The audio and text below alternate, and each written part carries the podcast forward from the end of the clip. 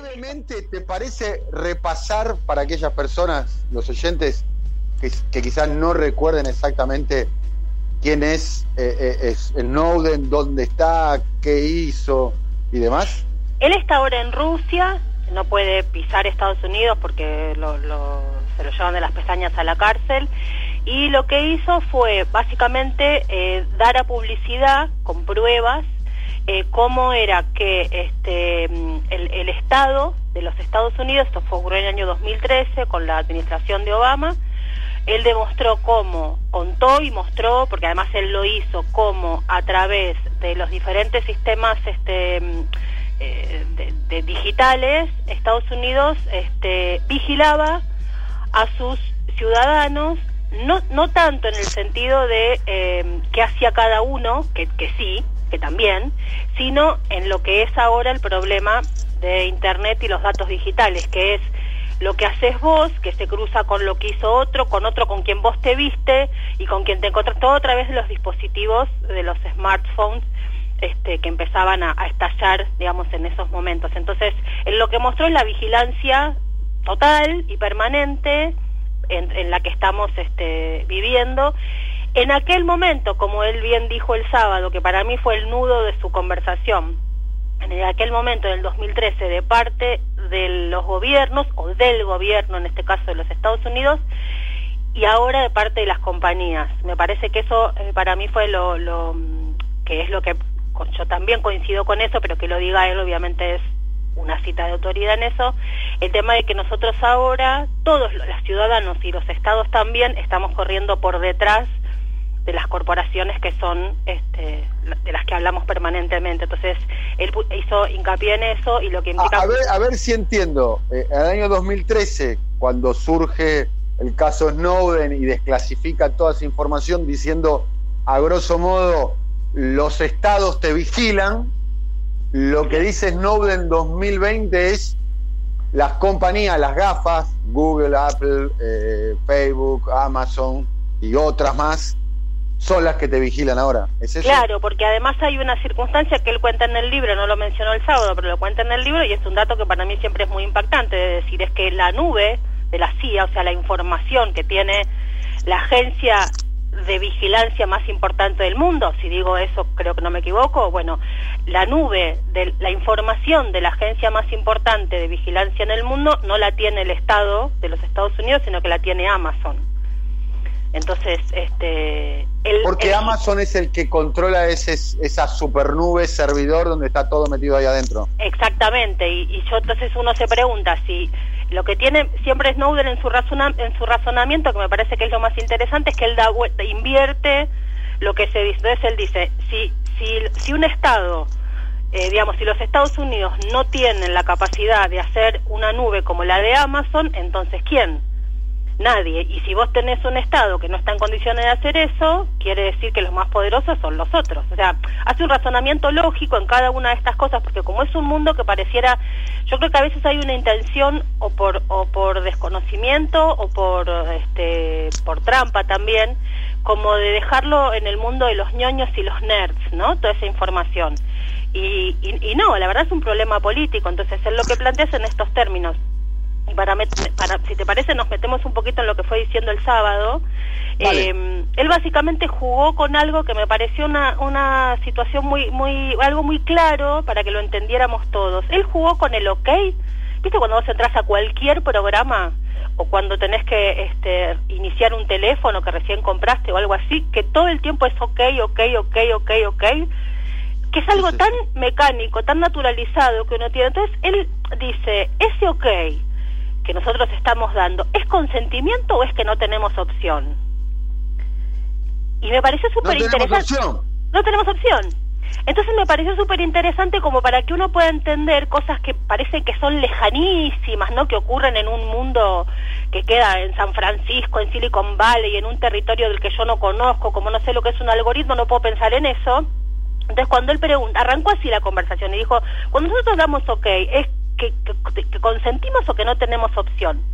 Entonces, a partir de ahí, este, dijo varias cosas bastante duras, me parece, para la época. Él dijo, no se entiende, dice, no se, no se entiende, el mundo no entiende lo que está pasando. no estamos entendiendo el problema a escala que tenemos. No, eh, todo el, y lo repitió varias veces, no se comprende este, de, lo que se está hablando. Apenas empezó a hablar, lo primero que mencionó fue Facebook. Creo que fue su cuarta palabra. Creo que ese también es un dato en el nivel de relevancia política que tiene esta empresa en, el, en este momento del mundo. Y él a partir de eso, a partir de eso planteó algo que también hemos dicho acá varias veces y es se le pide a las compañías que resuelvan un problema que tenemos todos nosotros, que es verdad esto que venimos diciendo, es cuando Zuckerberg dice, ¿por qué me piden a mí que sea yo quien se ocupe de contenido, regulación, este, autorregulación, censura, eh, eh, orden, ¿no? Entonces, el monstruo está ahí creado y se le pide al monstruo que resuelva un problema. Después se refirió mucho al tema del enojo, eh, fue como un momento más filosófico, digamos, de su, de su exposición. Eh, entonces él dice, nos, nos, nos tienen enojados, estamos enojados, en un momento de enojo nos obligan a tomar decisiones, o sea, hizo bastante hincapié en lo que implican los algoritmos de la polarización, el extremar, la indignación, el enojo, y cómo desde ahí hay un mundo que gira alrededor de eso este, hizo esta vinculación entre los algoritmos y, lo, que sucede en, los diferentes países. Otra cosa también a la que le preguntaron fue el tema de cuánta seguridad eh, tiene, por ejemplo, Huawei, que es una de las empresas con las que Estados Unidos disputa claramente, este, y qué confianza nos merece China. Entonces él otra vez volvió a invertir eh, el razonamiento y entonces dice, estamos todo el tiempo se hace una acusación de que las empresas chinas tienen lo que se llama backdoor, o sea, una, una, puerta de atrás por donde podría entrar el, modo espía, digamos, de las compañías. Por eso, por eso la resistencia de, Estados Unidos y en, alguna medida, en menor medida Europa, a Huawei. Claro. Ahora, él lo que dice, este es un problema, dice, este es un problema, es una mentira, dice, porque no es que Huawei tiene una puerta de atrás que no tienen las otras compañías. Dice, el problema en todo caso es la infraestructura, en general de todas las compañías. O sea, si queremos hablar del riesgo de que nos espíen, es que la infraestructura mundial trae consigo el riesgo de que nos espíen.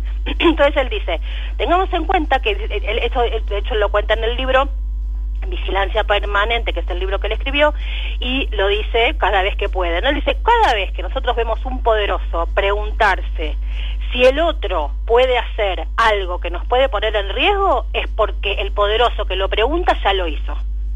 Entonces, en realidad la pregunta no es si China nos puede espiar, la pregunta de Estados Unidos es, yo ya te estoy espiando, no quiero que China también pueda. ¿No? Entonces, como que invierte eh, nuevamente la, situación. Otra cosa que también dijo es que, eh, hablando de las redes sociales, él dijo, es verdad que hizo un recorrido, que también lo hace en el libro que es muy interesante, de cómo se pasó de lo que llamaban la primavera árabe, entre muchas comillas, como esto es supuestamente las redes, como el espacio de liberación frente a los medios de comunicación y los dictadores árabes opresivos y bla, bla, bla, todo ese, ese relato que se armó, este, entonces él dice, bueno, con esa construcción se generó que las minorías tengan espacio para hablar y lo construyeron a partir de las redes sociales. Hace un silencio y dice las minorías, todas las minorías. Esto implica las minorías de, no sé, los afroamericanos o las mujeres o qué sé yo, y los nazis. O sea, cuando vos decís que se le habilita que las minorías tengan un espacio, se habilita a que todas las minorías tengan un espacio. Entonces, ese, y, y él insistía todo el tiempo en esto de no se toma escala no se toma dimensión de lo que es este problema a escala. Después dijo una cosa que me pareció súper interesante, que él dice, hay una idea como que uno se puede defender no teniendo redes sociales y no participando de estos eh, monstruos. Entonces él dijo, bueno, pero entonces no tenés que tener ningún dispositivo al que vos le tengas que dar tu ok, por ejemplo, en un Android, o en un eh, eh, iOS, o en un Apple.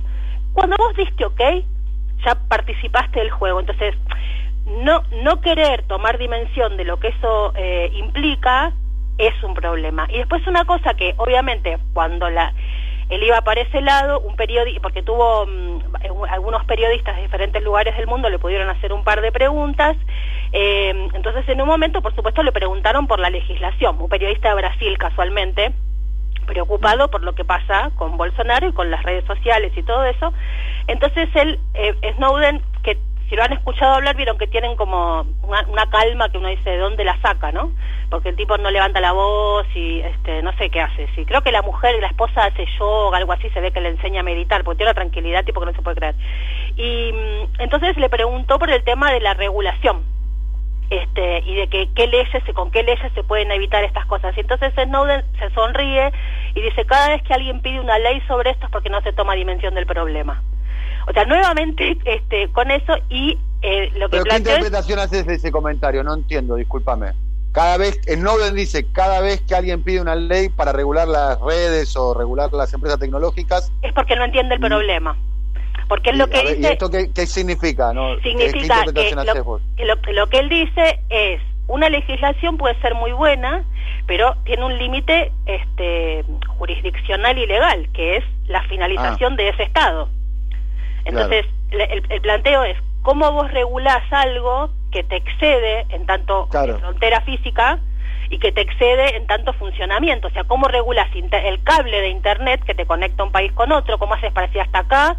Se dice una cosa, hasta acá tal otra, desde acá para allá tal otra, ¿cómo haces con eso?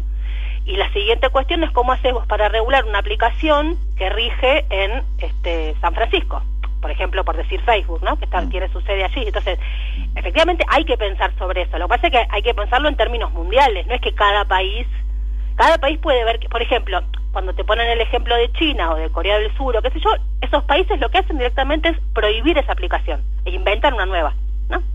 Que es lo que lo que hacen este lo que hace China con Facebook. Es lo que hizo China con su propio WhatsApp que se llama WeChat. WeChat o, que, o, hizo su propio Instagram o algo parecido a Instagram para, para no entrar en detalles, que es TikTok. Claro, inventa su propia red. Lo que pasa es que, y vos uno dice, bueno, pero China. ahora estamos ante el elemento nuevo, que en el caso de TikTok es la primera red social exitosa que va de Oriente a Occidente y no de Occidente a Oriente, ¿no? Sí, y con un elemento que para mí siempre es importante marcar, y es que porque lo fabricaron TikTok a imagen y semejanza de los placeres del, del, del, iPhone.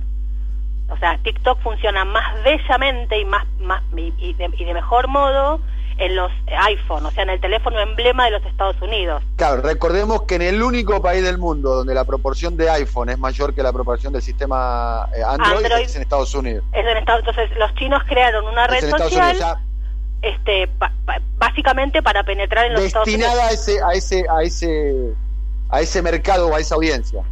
Claro, dedicado, obviamente después eh, fue a, a todo el mundo, ¿no? Pero este y la verdad que es una red que yo la, la, miro a diario y me, me preocupo y me, entre que me preocupo, me asusto, me fascino, porque es de un dinamismo, una creatividad, y la derecha ya entró, ¿eh? ya llegó, vos los ves ahí con un con una dinámica, este, una audacia. Una que estamos entrando nosotros, vamos a ir con Luis Zamora, vamos a armar nuestro TikTok.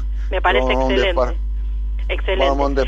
Y Snowden, para, para finalizar, este, terminó con, con algo que me parece que es este, así, jugando también con el OK que uno le da a cada aplicación, que me pareció genial porque dice, el mundo nos pregunta este, si le vamos a dar, si vamos a cliquear OK to continue, si vamos a cliquear OK para continuar. Y dice, y yo no creo que esté OK como para continuar así.